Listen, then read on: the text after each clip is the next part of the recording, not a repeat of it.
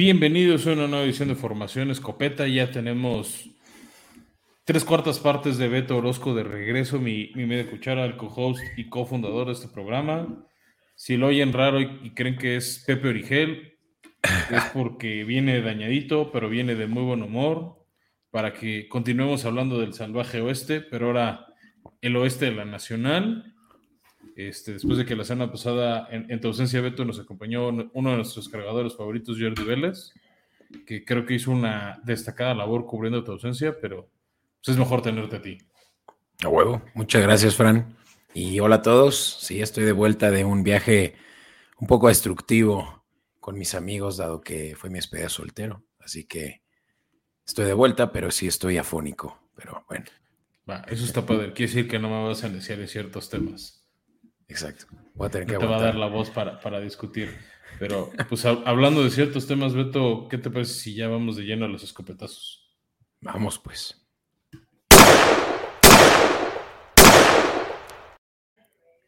Y bueno, el primer escopetazo es de hecho de uno de los equipos que vamos a platicar el día de hoy, Beto. Es uno de tus máximos ídolos supremos de toda la vida. Yo sé que tiene su póster enfrente de ti, pero no lo ve la gente que nos ve en cámara ahí en YouTube. Yo sé que tú quieres que tu primer hijo, tu primogénito se llame Kyler Murray. y justo, pues, justo estaba pensando, deberíamos hacer un episodio un día de los enemigos de Fran. Y ahí está Kyler Murray, y ahí va a estar Lamar Jackson, ahí va a estar eh, eh, Christian McCaffrey eh, y ahora AJ Brown. Pero sí Christian McCaffrey no es mi enemigo, simplemente ya es como es como ese ex de ya, ya lo superé. Pues sí, pero parece que todos te rompieron el corazón en, un momento de tu vida, seguro en fantasy. No, Kyler Murray no me roto el corazón. Para mí el tema es que está un poquito sobrevaluado su talento. Y ahí te va. ¿no? Eh, le dieron ya la extensión de contrato que tanto buscaba, después de que hizo su berrinche, que borró todo lo relacionado a Arizona en sus redes sociales y no sé qué. Le dieron un contrato por cinco años y 230 millones de dólares. Con eso se convierte en el segundo jugador mejor pagado de la liga. Solo por abajo de Rogers. De Aaron Rodgers. Ahora, te pregunto así, tal cual. ¿Es Kyler Murray el segundo mejor quarterback de la liga? No, pero conforme se les van ofreciendo más eh, nuevos contratos a jugadores, pues el, costo sube. Eh, por ejemplo, ahorita puede que eh, Jerry Jones esté gozando la, eh, en un yate privado ahí por algún lado del mundo, pensando que qué bueno que le dio a Dak Prescott su contrato hace dos años y no ahorita, que hubiera costado probablemente lo mismo. No sé si me explico, es conforme pasa el tiempo. Pues, sí, o sea, obviamente hay un, hay un factor de inflación de, de, los talentos. Yo lo que creo es que a Kyler Murray en particular le pagan más por lo que podría llegar a ser que lo que ha sido ya demostrado. Por ejemplo, si me dices de darle este dinero a Lamar, se me haría justo dárselo a Lamar, porque ya ganó un MVP. O sea, ya le dio, por ejemplo, a Baltimore una siembra número uno. Que en playoffs haga pura nalga y es diferente. ¿No? Pero Lamar en temporada regular ha sido top 3 corebacks, salvo el año pasado por sus lesiones, cuando ha estado.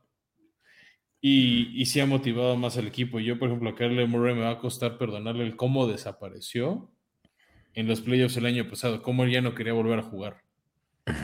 o sea, esa falta de liderazgo en tu quarterback a mí se me hace difícil de perdonar, se me hace muy decepcionante, porque efectivamente tiene el talento, o sea, creo que una parte de él sigue viviendo del Hail Murray, ese super pase de Ave María contra Buffalo.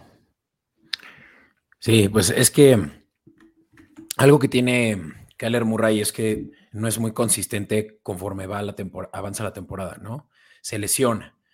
Eh, hay por ahí el dato y lo podemos corroborar ahorita a lo largo del episodio, Fran, pero Kyler Murray empezó la temporada, eh, las últimas temporadas de su carrera, con aproximadamente unas siete victorias por juego, por temporada, y posteriormente lo contrario, ¿no? O sea, te digo, el dato, el dato duro lo podemos buscar, pero es eso.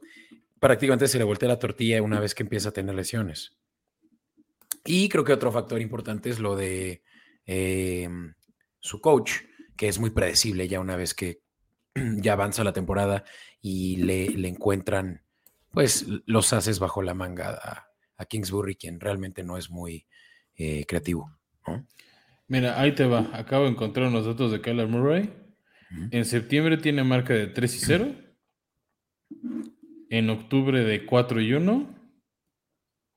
En diciembre de 1 y 3. De enero 1 y 1. Y estoy tardando en encontrarla en noviembre, pero pues debe estar por ahí del 2 y 2, más o menos. Pero sí, justo habla de ese declive y es parte de Cliff Kingsbury. Ah, en noviembre también está 1 y 5. No, y que todas sus temporadas ha estado lesionado. O sea, ha jugado, aunque lesionado, em, pero sí, las últimas dos temporadas ha jugado un total de 30 juegos, digamos 15 promedio. O sea, sí los juega, pero los juega a medias por temas del hombro, eh, creo que la cadera. Entonces sí, es, es un jugador que no ha vivido para el pedigrí de lo que representa tal vez una primera selección de draft y probablemente ahora el contrato multimillonario que tiene de los 230 millones de dólares. Pero yo creo que en una liga en la cual realmente es que el coreback va a ser el que va a definir si tu equipo es competente o no en el último y más importante juego, pues vas a tener que mm, doblar la mano tantito, ¿no? no puedes tener tal vez al top 3 y de ahí decidir si le pagas o no. Vas a tener que tal vez conformarte con el top 7. Top 10. Sí, no, no, de acuerdo, pero entonces págale como el séptimo o el octavo. Es que... El problema es el ego también del jugador y, el agente, o sea, para mí el problema de repente creo que es un poco ese ego, esa humildad de, reconocer los límites de un jugador y decir, pues no soy el uno, no soy el dos, soy el siete. Ah, pero así, así no se maneja la vida, Fran. No, no, no, yo sé, o sea, me encantaría de repente eso, porque por ejemplo, te hablas de las lesiones. Y este, rápido una disculpa con los escuchas. Ya, perdón. Güey. Este, lo siento, por eso me disculpé antes. Es decir, mi problema con, con, con, por ejemplo, este tipo de lesiones de Arizona es, pues mejor refuérzale a la línea como le hicieron con Joe Burrow. Mm. Si te está lesionando y parte del problema es que lo golpean mucho, cuando está dentro de la bolsa, ¿no? Ya cuando él, como coreback elusivo, de esos corebacks que les gusta correr, se escapa, pues ahí sí no puedes hacer nada por controlar, ¿no? Y, es, pues ese es el riesgo que corres, ¿no? De, que tu jugador se lesione corriendo. Que, que hablando de correr, justamente eso es lo que le da la, tal vez también el plus versus otros corebacks, que es el primer coreback de toda la liga, solo, bueno, el segundo coreback, nada más por debajo justamente de Lamar Jackson, que tiene más yardas eh, antes del contacto, por ahí del 3.2 yardas antes del contacto promedio. Eso ya es mucho hablar, o sea, hay, hay corredores que no tienen esa marca. Sí, para mí el tema también es que no llega ninguna de sus tres temporadas en la liga, todavía las 4.000 yardas. Mm, sí, porque o sea, 3.700 en sueño novato, con 540 por tierra. El 2020, que fue un buen año, 3.970 por aire y 819 por tierra. Y el año pasado, 3.700 y solo 400 por tierra. De hecho, es el año que menos ha corrido. Sí. Sin embargo, puede ser aquel coreback que te puede dar 4.000 yardas por aire y 500 yardas por tierra. Y esa versatilidad es la que pues, le da obviamente en beneficio, beneficio contra otros. Que hablando de, incluso Kyler Murray es más preciso en lo que va de su carrera que Lamar Jackson, con un porcentaje promedio de, pases completos de 67% versus 64% de Lamar. Sí, te digo, ahí es un poco tal vez lo que decías, escoge tu veneno. Te para mí el tema de un coreback es que abajo de 4.000 yardas, si no tienes un buen ataque terrestre, sí se me hace un número bajo para los estándares de la liga. En fin, pues es, es Kyler Murray del que vamos a seguir hablando de todas maneras a lo largo del episodio, Fran, pero pues, ¿qué te parece si pasamos a la siguiente nota? Sí, eh, justo esta nota salió un poco antes de que empezamos a grabar, Beto. Julio Jones acepta contrato de un año con los Tampa Bay Buccaneers, este, que añaden otra pieza de, experiencia en el cuerpo, en el ya sub, de por sí muy nutrido cuerpo de receptores de este, de este equipo. Jet Jones más The GOAT. A mí me, da, me daría miedo estar en esa división, Fran. Pues a ver qué te dicen los Santos de Nueva Orleans. Desde ahorita estaba ya pensando cuánto eh, debe estar pagando Tom Brady nada más por este plus que le dieron de un muy buen receptor, perdón, un muy buen receptor que no creo que vivió al, nivel de su carrera, prominente carrera en, Titanes el año pasado. Que, eh, también el tema con Julio Jones es que desde antes, o sea, sus últimos dos años de Atlanta, más el de Titanes, batalló con muchas lesiones en muslos, en pantorrillas, este, sobre todo tirones o desgarres, que le impidió estar más o menos media temporada yo creo que así como un receptor adicional a Godwin y a Chris Evans, está bien. Claro. Un poco como el rol que tenía Antonio Brown. O sea, de, ah, pues está lesionado esta semana, no juega, no importa. Que al menos las dos semanas que yo creo él va a querer jugar son, las, son los dos juegos contra Atlanta, sus exes. Sí, justamente. Yo creo que eso también le, le llamó la atención. No creo que haya sido un contrato muy dadivoso, si es que por ahí está el detalle, ahorita lo mencionas, pero pues claro, o sea, es un excelente tándem ahora el que tienes con eh, Wadwin, con Evans, con Jet Jones y con Russell Cage. Eh, Russell Cage, Scotty Miller, o sea, creo que Julio Jones va a ser un jugador situacional. Sí. O sea, en ciertos paquetes va a estar. Sí, y va a ser justamente, como decías, un buen opener ese contra Dallas y ahora teniendo a realmente uno de los mejores receptores de los últimos 10 años. Sí, mira, te estoy buscando el dato. No han revelado el dato del contrato de Julio Jones. Este. El dato que sí revelaron, Beto, ya nada más para te prometo ahora sí cerrar el tema Kyler Murray, es que su contrato de 230 millones de dólares tiene una cláusula para los incentivos que lo obliga a tener al menos por semana cuatro horas de estudio independiente de, de video. Que él no veía la cinta de sus partidos. Que él decía, yo entiendo el fútbol, y yo veo las situaciones en mi cabeza y yo las desarrollo. No necesito ver en video qué hice mal o qué hice bien para mejorar. Entonces, híjole, eso, ese tipo de actitudes sobre si me tiran del pedestal a cualquier jugador. Sí, es claro que los intangibles no son lo mejor que ofrece. Keller Murray ha hecho cosas bien bizarras como esa colaboración con los de Facé. No sé si por ahí la viste. Cosas así que. Cuéntanos. Pues es un, es un grupo como de pues no sé qué sean, o sea, no puedo juzgar por su apariencia, pero pues parecen como raperos ahí en Los Ángeles y que... Dejémoslo en artistas urbanos. Eh, que, que, como que están ahí haciendo contenido de todo tipo, de pronto de videojuegos, de pronto de, de, videos de música, y, y ahora Kyler Murray es como su, su cuate y, y, va con ellos ahí. ¿Es parte del entourage? Exacto, es como, es como un entourage, justamente. Que eso es, es uno de los temas que sí viene en, las, en esta cláusula de Kyler Murray. No puedes que tener es estudio de video, que no puede estar en la tele o en los videojuegos al mismo tiempo que en su tablet. O sea, que tiene que estar viendo video, o sea, game tape. Y a mí me sorprende que él diga que no la necesita, que no hace falta, cuando Tom Brady dice que la mitad del tiempo de preparación de él es dedicado nada más a ver cinta de juego. Pues y a ver qué hacen las defensivas rivales. O sea, es como, si el GOAT dice que lo hace, Peyton Manning está los lunes por la noche en ESPN con su hermano analizando el video. O sea, dos de los mejores de todos los tiempos. Te dicen, mira, veo la cinta y veo esto y esta defensiva y estudié. O sea, Peyton Manning estudia videos para narrar el Monday Night. Joe Burrow también ha estado hablando mucho de todo lo que le dedica al estudio. Sí, entonces que llegue él y diga, no, es que yo lo veo en mi cabeza y no me hace falta. Que vamos a ver, una vez esta obligación de ver video le levanta el nivel de juego. Pues mira, yo creo que tiene todavía mucho potencial, pero ya supera lo Fran, por lo menos por hoy.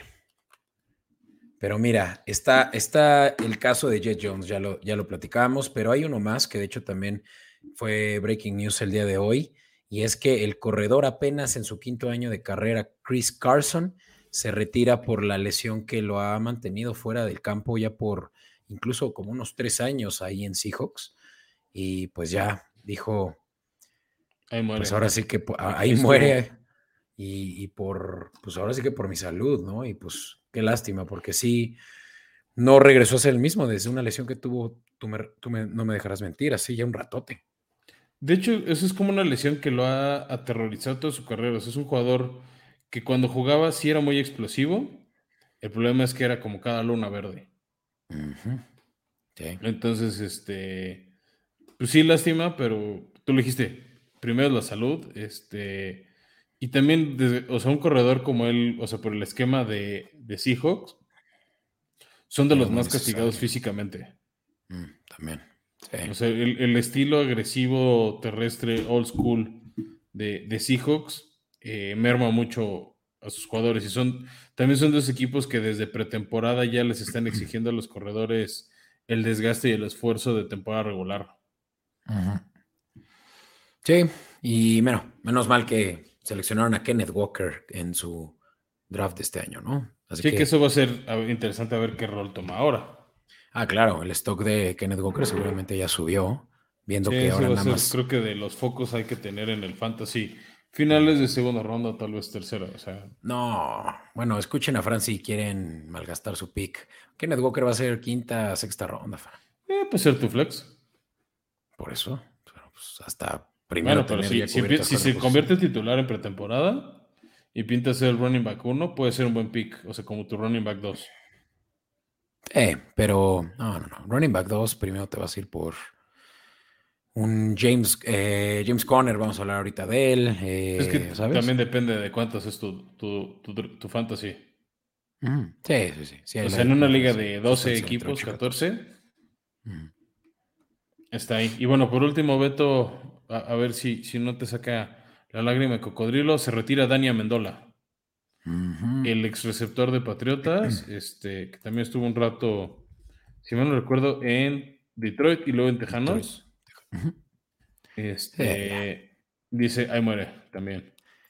Sí. Que es con una diferencia de ya una carrera más años, ¿no? Tiene 36, va a cumplir 37 este, este noviembre. Dos años de Super Bowl. ¿No? sí, o sea, se retiró dos años después de su compadre Julian Edelman. Te acordarás que estaban por ahí de la temporada.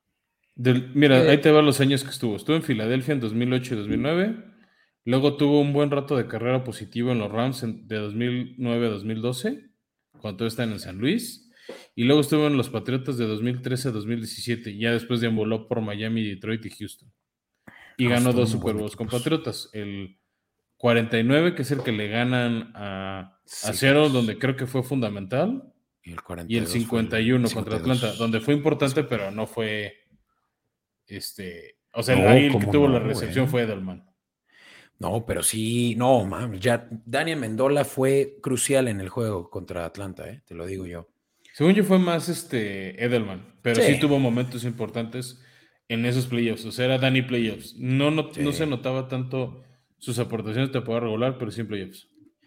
Sí, y te digo que fue esa temporada, la del Super Bowl 51, donde Edelman y, y, y Mendola visitaron México y estuvieron aquí haciendo unas cápsulas muy chidas. Qué lástima que no existe formación escopeta para haberlos invitado. Así es, así es. Pero bueno, ¿qué te parece si ya nos vamos a la super cobertura que traemos? Entonces. In tight coverage. Y bueno, ya lo, hemos estado noticiando, Beto. Vamos a cerrar nuestra cobertura del oeste eh, ya habíamos hecho hace algunos episodios, de hecho fue el primero de estas coberturas de off-season, a los Rams y a los Seahawks, y ahora vamos a cerrar con 49ers y Arizona, ya de hecho nos quedan súper poquitos equipos. Este, los equipos que visitan, los equipos que visitan el Coloso Santa Úrsula el, 29, el 21 de noviembre. Sí, justo antes de que lo cierren para remodelarlo previo al Mundial del 2026. Justo el día de la inauguración del Mundial, Beto, cayó ese Monday Night, va a estar chistosón a ver cuánta gente de México se anima, porque el día siguiente va a ser el México, México Polonia el Mundial. 22 de noviembre. Sí, entonces ahí vamos a tener este unos juegos, o sea, se va a mezclar la NFL con el Mundial y va a estar muy divertido ese tema. Sí, cómo no. Está chido. Son siempre buenas eh, fechas como para eh, sacar ya la casta de, lo que resta del año, las cenas navideñas. Mi cumpleaños cae el mismo día del juego, Fran. No sé cómo le vamos a hacer, pero vamos a ir. es que te digo, la ventaja es que tu cumpleaños, o sea, este partido cae el lunes 21 y ningún partido del Mundial así interesante se nos va a cruzar. ¿No? Porque los partidos del Mundial van a ser 7, 10 de la mañana, 1, de la tarde. Pero al día siguiente a las 10 de la mañana sí es el México-Polonia. Mm. Lo rudo puede ser más tipo cuando caiga un partido en domingo y se nos empalme con este. El Monday Night. Ah, no, sería. No, o sea, con los partidos de domingo. ¿No? O sea, por decirte así, me da rápido, bote pronto veo un Croacia-Canadá que nadie le va a importar. Ah, mira, un España-Alemania, ese sí se cruza durísimo en domingo. Pues mira, hay prioridades, Fran, y ese es el fútbol americano. Sí, no, por eso te o sea, va a estar interesante el cómo algunos de estos juegos se nos van a cruzar o partidos ya de octavos de final con domingos de NFL. Pero bueno, huevo. Hablando justo de esos equipos, ¿con quién quieres arrancar? ¿Con Arizona, que va a ser el local administrativo? ¿O eh, mis tocayos, los gambusinos? Empecemos con los Cardenales, pues. Empecemos con los Cardenales. Si quieres, vamos a hablar de esta lámina que traes, que es quienes llegaron de las filas de colegial. Y arrancamos con que Arizona no tuvo pick de primera ronda. ¿Por qué? A causa Porque de. su pick número 18 por Hollywood Brown, uno de los mejores amigos de en colegial de Kyler Murray, el receptor que pues quería buscar ese buen contrato y por los números que estaba teniendo en Baltimore no lo iba a conseguir. Sí, qué interesante que va a ser eh, Hollywood Brown quien habrá jugado con estos dos corebacks muy polarizantes y que tiene un estilo de juego muy similar de lo que justo estábamos platicando todo, toda esta primera sección del episodio, ¿no? Él mismo nos va a poder decir quién es mejor. Eso va a ser muy interesante, sobre todo, ¿sabes qué quiero ver con la llegada de Hollywood Brown? Que creo que van a cubrir el hueco que luego deja DeAndre Hopkins con sus lesiones. Porque eso también ha mermado muchísimo la producción de Murray. Pues más que lesiones, la primera lesión que tuvo fue apenas el año pasado y esta va a ser más bien a causa de eh, antidoping que... no, sí, o sea, pero los ratos o la inconsistencia de no estar los 17 juegos de Hopkins sí ha mermado las estadísticas de Murray también. Pues sí. Pero bueno, tiene un notable bajón cuando está y cuando no está. Yo creo que el draft, Fran, lo enfocaron principalmente en la defensiva, como lo podemos ver aquí en la lámina. Segunda ronda sí fue un tight end. Sabemos que sí les hace falta, dado que Sackerts ya es pues, un veteranazo, ya no. de la misma pero lo retuvieron, ¿eh? Filadelfia. Sí. Pero de ahí se fueron por un defensive end yo creo que justamente para suplir la, ida de mm, Chandler Jones a los Raiders y, y un edge rusher, ¿no? Que, sí, que mm, eso nunca está de más tener este, cuerpos en eso. O sea, justo hablábamos con Jordi que luego ese tipo de posiciones sí tal vez no se ven tan sexy en el draft, pero cuando le, pegas tipo un Aaron Donald o así, amas que tu equipo tenga ese cazacabezas. Claro. Y de ahí, pues, eh, corredor, que como sabemos, eh, se les fue Chase Edmonds, se les fue... No sé si se les fue o lo dejaron ir porque se quedaron contentos con James Conner. Exacto. Eh, James Conner se queda, pero bueno, meten a un suplente probablemente en que a un T. Ingram, de ahí un liniero ofensivo, que sabemos que les hace falta mucho para que Kyler Murray no esté scrambleando tanto. Ahora sí que Huyendo por su vida. No te compliques la vida. Ajá. Ah, el famoso scrambling, ¿no? Como le llaman. Pero bueno, eh, defensive back también. Puede que Buda Baker ya también empiece a mostrar signos de edad. Y para eso, pues van a necesitar tener ahí eh, segundas opciones. Linebacker, ya estamos hablando de séptima ronda, pero. Sí, pero también tuvieron bajas de cuerpos, ¿no? Entonces, de repente esos linebackers de, este, de segunda ronda, o sea, de segundo día, tercer día, resultan bastante eficientes. O sea, son esos como... Que hablemos este, de, de Isaiah Simmons, justamente de aquel linebacker que comparaban mucho con la manera en la que juega eh, Adams, el, eh, el safety de, de Adams? ¿no? Jamal Adams. Es muy versátil en, en el campo medio y fue su primera selección hace unos tres años. De hecho, ya la siguiente lámina para quienes nos escuchen en YouTube y para quienes no, ya saben que nos encuentran buscando Formación Escopeta Podcast. Em, Isaiah Simmons es un gran linebacker que yo creo, y ya lo he dicho varias veces, pero yo creo que apenas empieza como a mostrar realmente pedigrí de, de buen defensivo. Y retomemos lo mucho que lograron eh, sus defensive ends eh, Byron Murphy y Buda Baker eh, hace dos años. La que también por eso luego te conviene este tipo de talentos, Beto, o sea, que se tardan en, en tener su impacto en no gastar tus picks de primera, segunda ronda. ¿No? Y te decir, mira, ahorita en lo, este, en lo que vas hablando de los defensivos también, nada más rápido, ¿quiénes más llegaron a Arizona? Bueno, retuvieron a James Conner que le dieron un contrato por tres años. Se trajeron al ex corredor de Kansas City, Darrell Williams, bueno, a Marquise Brown que ya hablamos. Retuvieron a Zach Ertz. Y solo en la defensiva trajeron a un linebacker, Nick Vigil.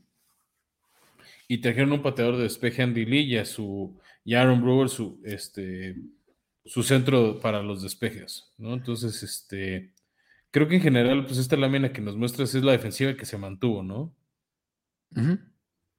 Eh, es una defensiva que en general fue muy buena y que tuvo muchísimas bajas, Beto. Ahí, mira, ahí te van rápido, voy a arrancar con la defensiva, aprovechando la lámina que, que proyectas para los de YouTube.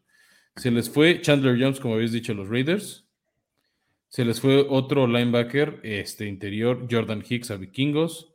Y se les fue la línea defensiva Corey Peters y Jordan Phillips.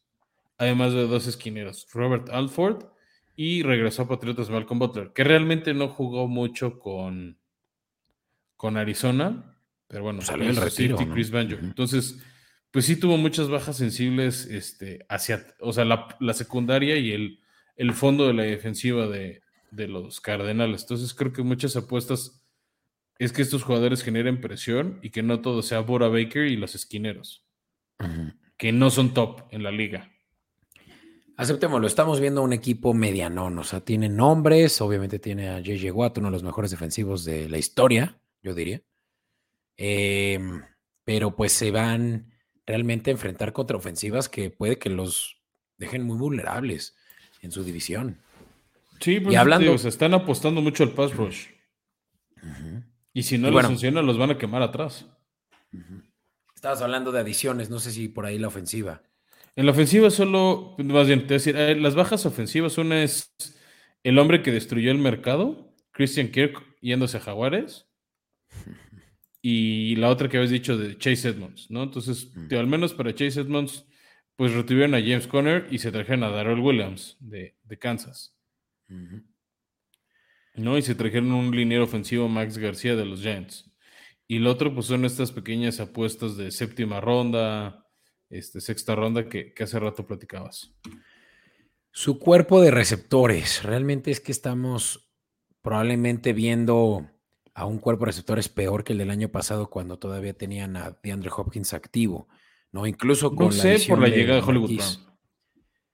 Pero mira, está, estábamos viendo cómo AJ Green, que ya parecía un muertazo en el campo porque pues ya, ya dio lo que tenía que dar, eh, era de los targets favoritos de, de Kyler. Ah, pues, mm. A mí no me parece que tenga muchas buenas opciones. O sea, veo un equipo que puede quedar potencialmente, y siempre los comparo, o siempre se me olvida que ahí también están los Seahawks, eh, pero pues que sí, sí van a batallar mucho para poder llegar a los playoffs nuevamente. Y podemos hablar del calendario. Sí, podemos hablar de esos equipos que probablemente estén peleando, pues igual que el año pasado, los lugares bajos de, este, de comodín. No el fondo, porque sí creo que Seattle va a ser peor equipo que ellos. Pero. Sí. Pero mira, si quieres, yo, yo me lanzo con estos eh, cardenales, quienes reciben, para empezar eh, el año con el pie izquierdo, a los Chiefs.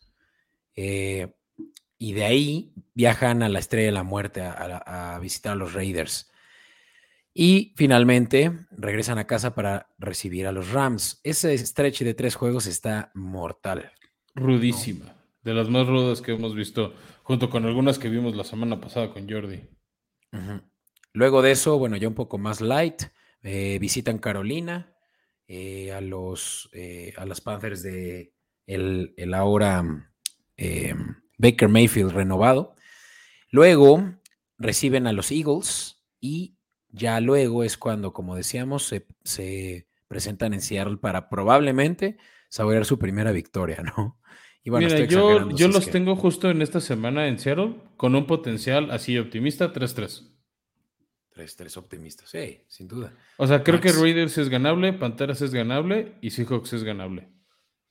Exacto, Eagles. Philadelphia Rams y Chiefs, aunque sean locales, lo veo rudo. Correcto. Luego tenemos Thursday Night en la semana 7, Fran, contra los Saints. Va a estar eh, rudo. También está rudo. Luego en Vikingos, eh, está ganable. Minnesota. Pero recuerda que jugar en Minneapolis siempre es difícil. Sí, pero como es domo y eso, puede que no le pegue tanto a Kyler Murray. si fuera la interperie, como vamos a ver más adelante en un juego, sí tendría más miedo. Ya. De nuevo a los Seahawks. Em, y este, a diferencia del pasado, sí es en Arizona. Eh, semana 10, los Rams nuevamente. Complicado y, más en y este es en SoFi. Semana 11 es Monday Night Football y ese es contra los 49ers. el de aquí.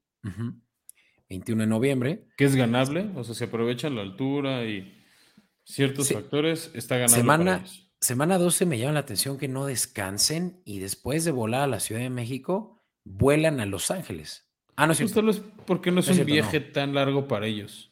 No, no es cierto, ahí me equivoco. Reciben a los Chargers en, en Sí, regresan a casa y luego ya ahora sí descansan. Ahora sí descansan la semana 13. Y que, luego que no es lo mismo viajar a un juego a México que cuando viajan a Inglaterra, que hay más cambio de horario y todo eso. Sí, sí.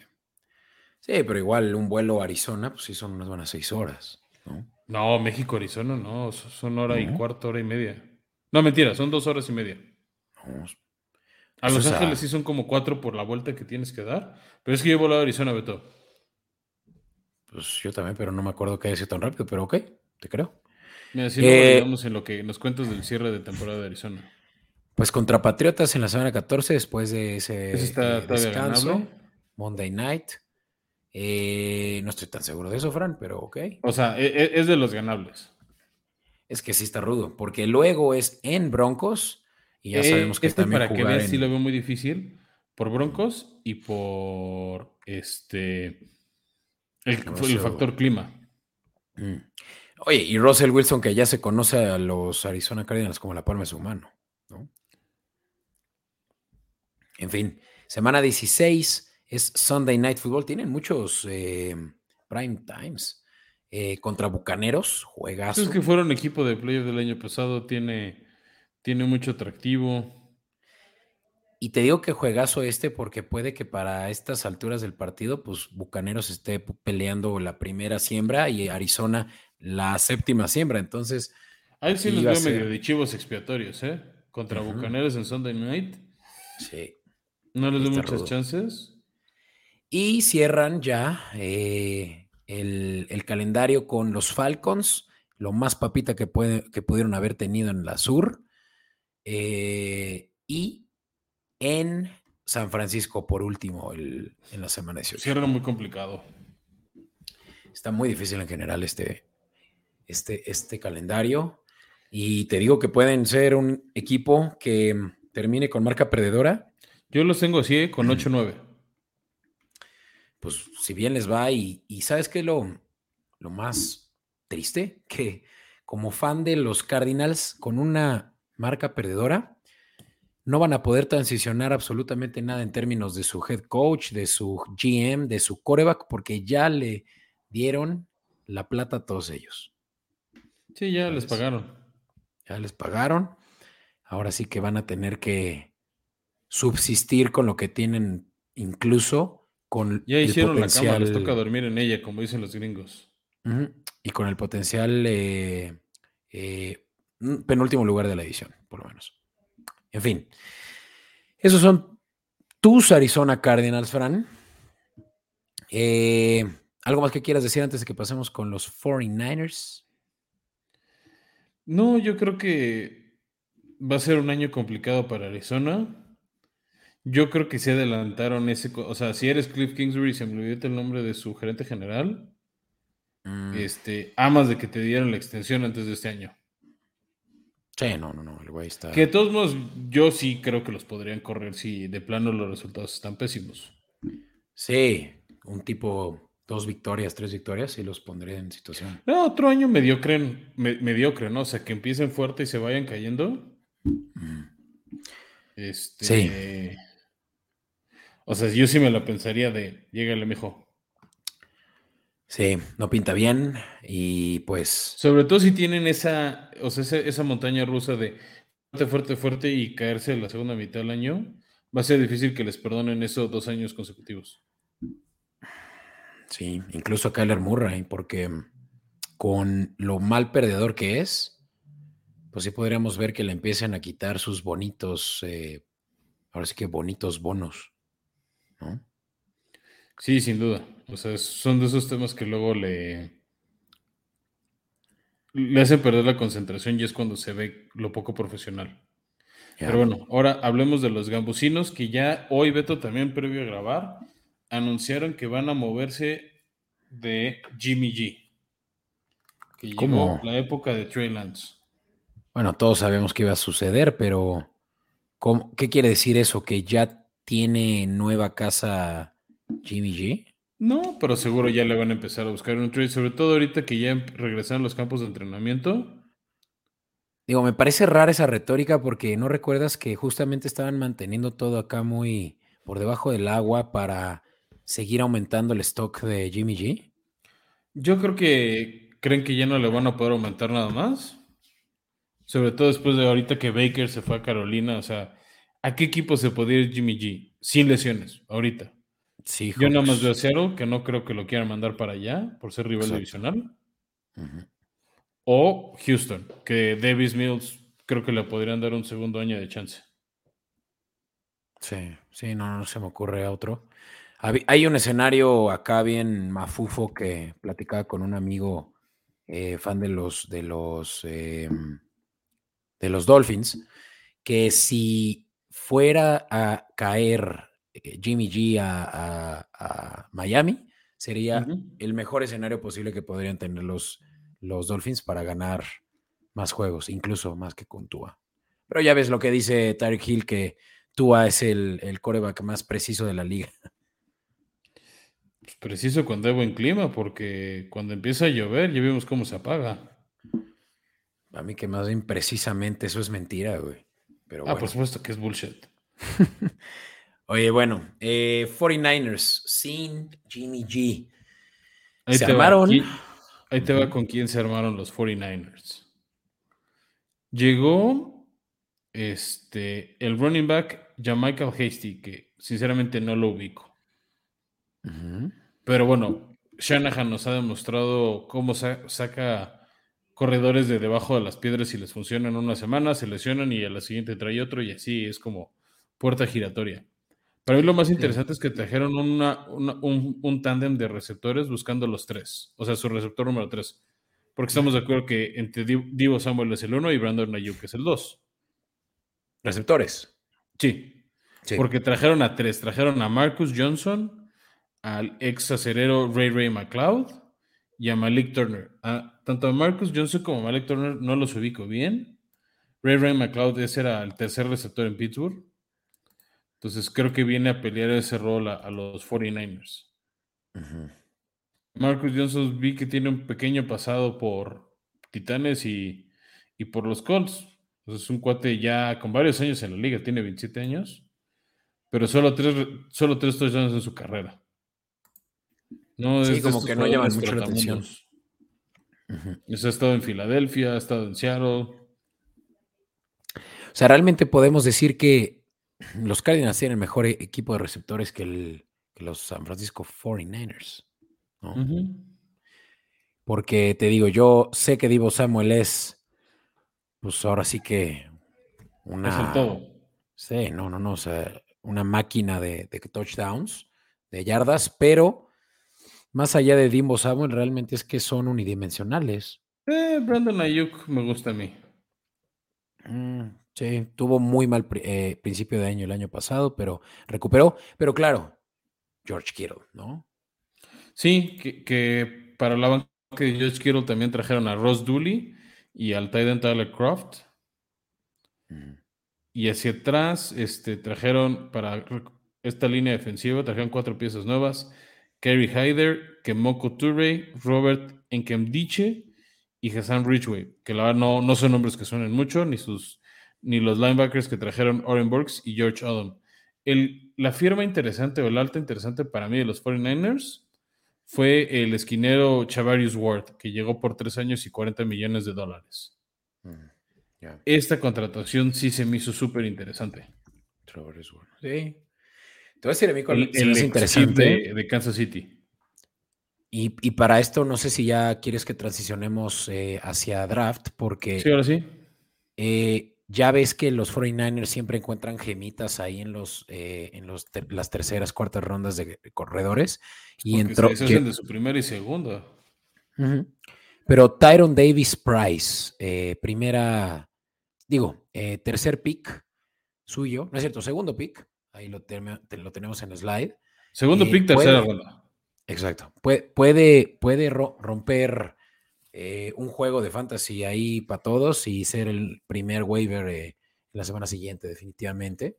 Es que ese es mi tema con los corredores de 49ers, Beto, en temas de fantasy. No lo agarraste, te vamos a decir que este fin de semana tienes partido, no lo tomas. Y tiene un juegazo este, Davis Price contra Arizona, vamos a decir. Y tiene un juego de dos touchdowns y 80 yardas. ¿no? Que estamos hablando de unos sólidos 24 puntos, más o menos. A las 7 semanas se lesiona después del primer contacto de ganar 3 yardas y no lo ves dos semanas. Y lo cortas. Sí, eso y, pasa. y ves que va a regresar y dices, no, ¿qué tal si se vuelve a lesionar? Entonces no lo agarras. Y es como un ciclo sin fin con los corredores de, de 49ers. El, el chiste es atinarle al que va a tener el juego bueno esa semana. Sí, en realidad es eso, o sea, tener la suerte que unos tuvimos, por ejemplo, cuando agarramos por primera vez a Raheem Mostert. Sin duda. Eh, en fin, el draft, como dije, pues no muy destacable. La verdad, ningún, ningún hombre que llame mucho la atención. En realidad es que ni siquiera cubrieron sus necesidades al 100%. Estaban muy necesitados de corners y por más que agarraron dos, los agarraron hasta la quinta y la sexta ronda. Sí, no Eh, sé si confían demasiado en Chavarius Ward y ahorita te digo las bajas que tuvieron. Ah, vale, pues, ¿por qué no le das a eso? Va, este, bueno, que también hay que decir, ¿no? Que no tuvieron pick de primera ronda porque este fue el trueque de hace un año con Miami por Trey Lance. Que ¿no? pues ni Entonces, dio. si ni funciona, va a ser un gran movimiento. Si es un fiascazo, pues se lo- los van a matar, ¿no? Pero bueno, se les ¿Tú fue. qué Raheem crees? Me, me gustaría aquí un mini debate. ¿Qué va a ser de Trey Lance? Es que no sé porque no le he visto nada. ¿Y tú Creo que fue mucho hype y cómo lo agarraron. Sí. Y al menos de los quarterbacks que vimos el año pasado, pues creo que Mike Jones era una mejor opción para, para los 49ers. De los, o sea, del otro quarterback que sonaba para San Francisco. ¿Tú crees que Kyle Shanahan tenía, cuando hicieron el trade, porque ves que lo hicieron días antes, incluso una semana antes que el draft, él tenía ya, ya decidido llevarse a Mac Jones y a la mera hora tuvo presión de, de su gerente general, eh, olvidé ahorita su nombre, pero De, Eh. este, John Lynch.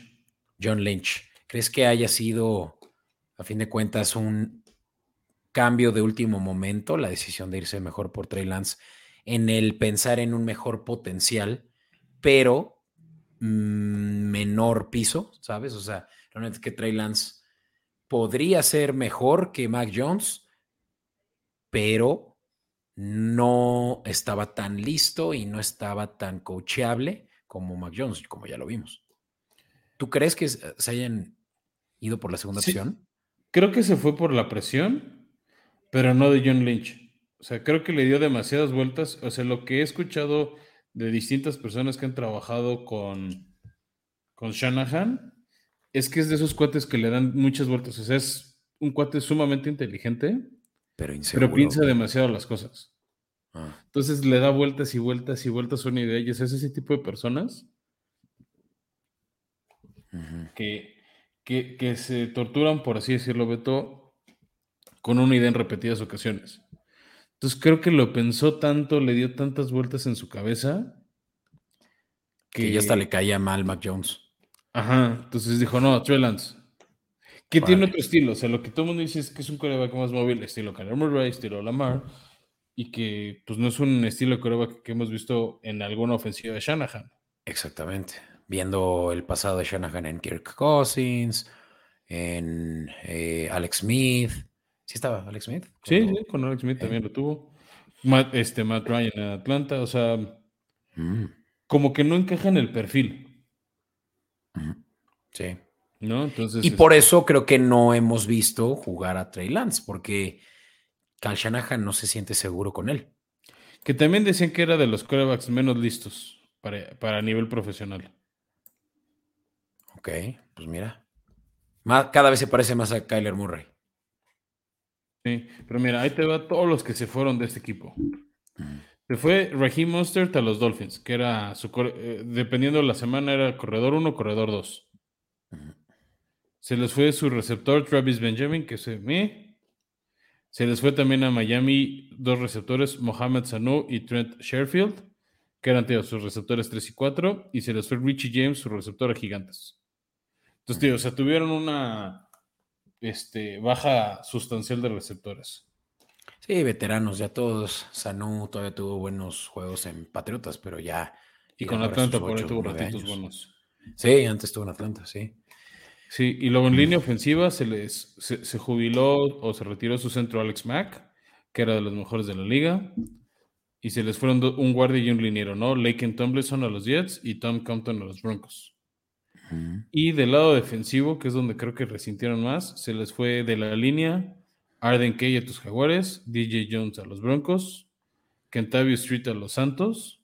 Y en esquinero se les fue Josh Norman, este, que ahorita está sin equipo, pero que ya sus mejores días sí pasaron.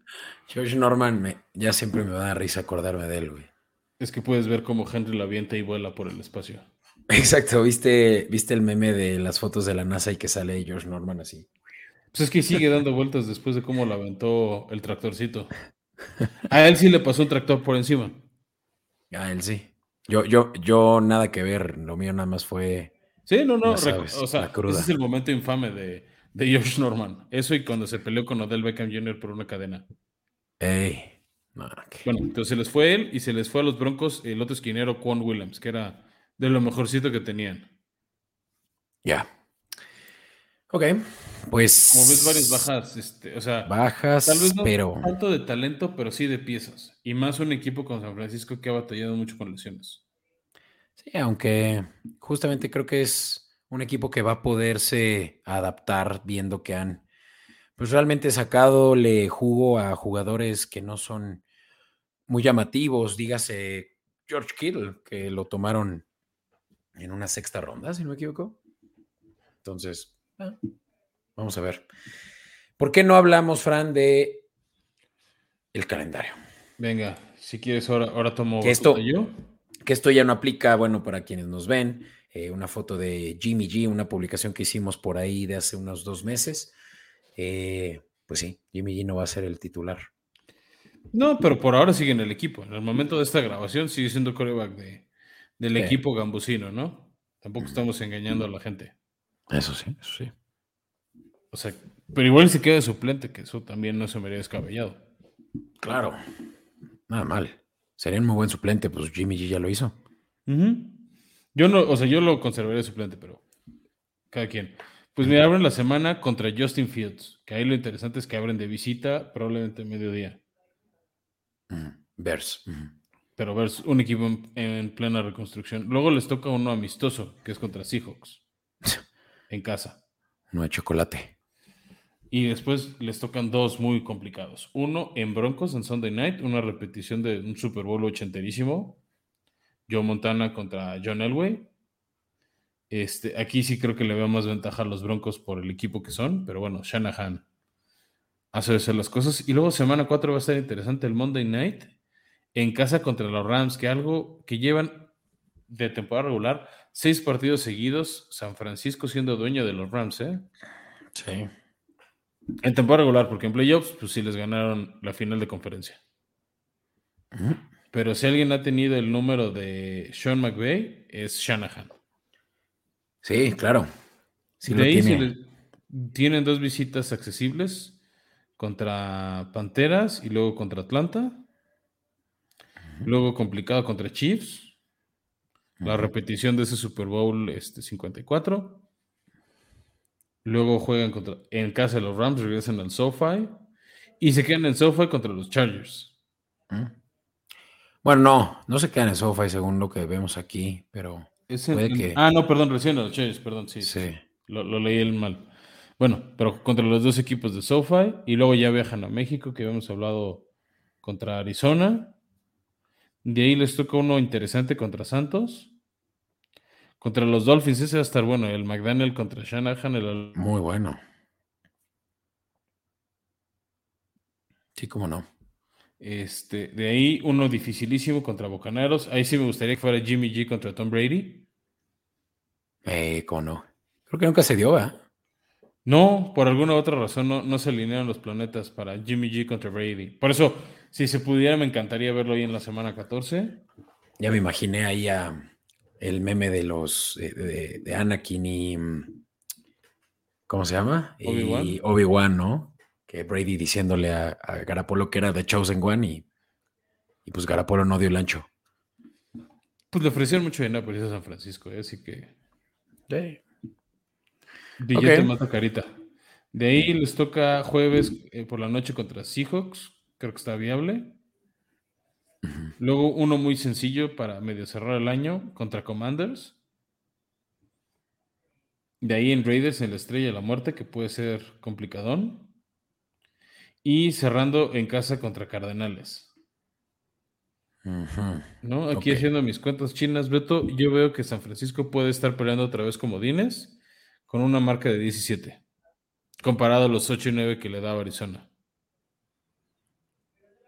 Sí, yo también estoy contando más o menos.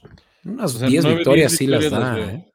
Sí, sí las veo. O sea, no es un calendario tan complicado como el de los Cardenales, pese a que juegan contra la misma división sur de la Nacional, pero tienen juegos más papillas eh, como el de Dolphins. Bueno, no, yo, yo sigo teniendo los Dolphins en una baja estima, pero, pero sí, Entonces Commanders. es más viable, o sea, más a, más a favor de los 49ers.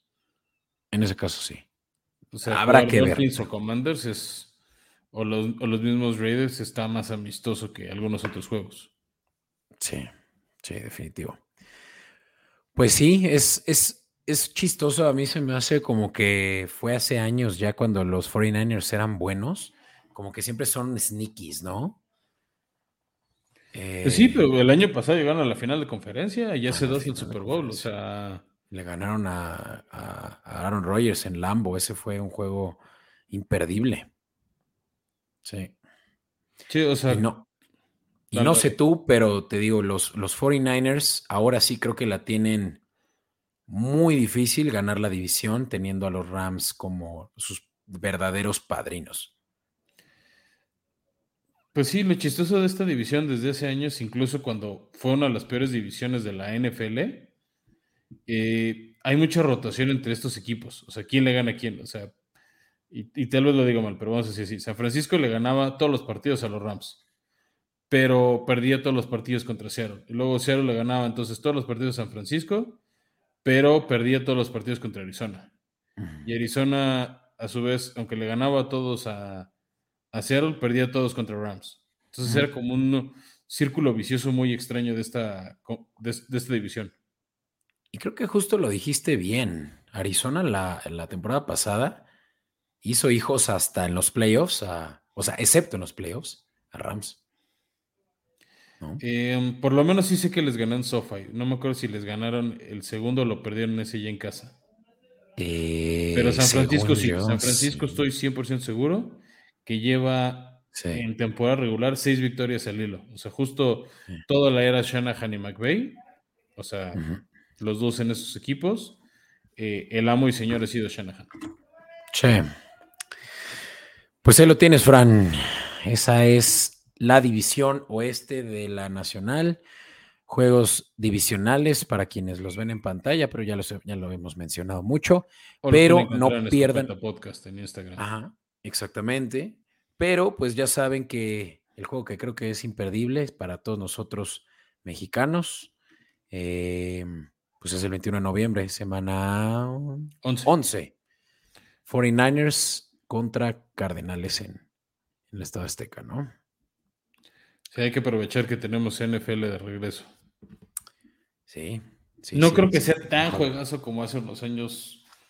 este, Pero afición 49er aquí predomina, así que va a estar chido. sí, no, no va a estar atascado. O sea, se va a llenar. De 49ers. Sí, se, se va a llenar, pero pues mira, esperemos sea buen juego. Estos, o sea, los dos equipos tienen buenos rosters, entonces no veo por qué no esperar buenos partidos. Este, por lo menos lo que es entre Arizona, San Francisco y Rams, eh, yo sí vislumbro buenos partidos de, de todos ellos. Sí, definitivo. Bueno, Fran, pues, ¿quieres dar la salida? Quiero dar las gracias a todos por llegar hasta acá. Nos vemos la próxima semana. Ahí tenemos varios equipos en el tintero, Beto. Algunos que sé que les van a gustar a varios, como tus Patriotas o los Bills. Toda la división esta de la Nacional, donde están los Vaqueros, los Commanders o los G-Man. Entonces, no creen que se nos han olvidado esos equipos, más bien dejamos algunos de los mejores para el final, así como pues, la revisión de Fantasy de este año y nuestras predicciones anuales de novato del año, novato defensivo del año, este, el regreso, etcétera, etcétera. Todo eso se viene, así que no se preocupen. No ha sucedido porque mejor ya los vamos este, filtrando y amarrando y encaminando para un buen inicio de temporada regular en septiembre. Y contenido de fantasy, ¿no? Que a la gente le encanta. Eso ya lo vamos a tener muy cerca. Y también en redes sociales, Escopeta Podcast, podrán Y darle vamos a ir soltando poquito a poquito las cosas. Exacto, lo que les vamos a ir dando a través de pues, este programa. Eh, yo quiero darles muchas las gracias y gracias también por soportar mi roncosa voz. Y pues nada, Fran, Muchas gracias a ti por ser mi co-host. De nada, Beto, ya sabes. Wakanda Forever. Órale. Pues gracias a todos. Hasta la próxima.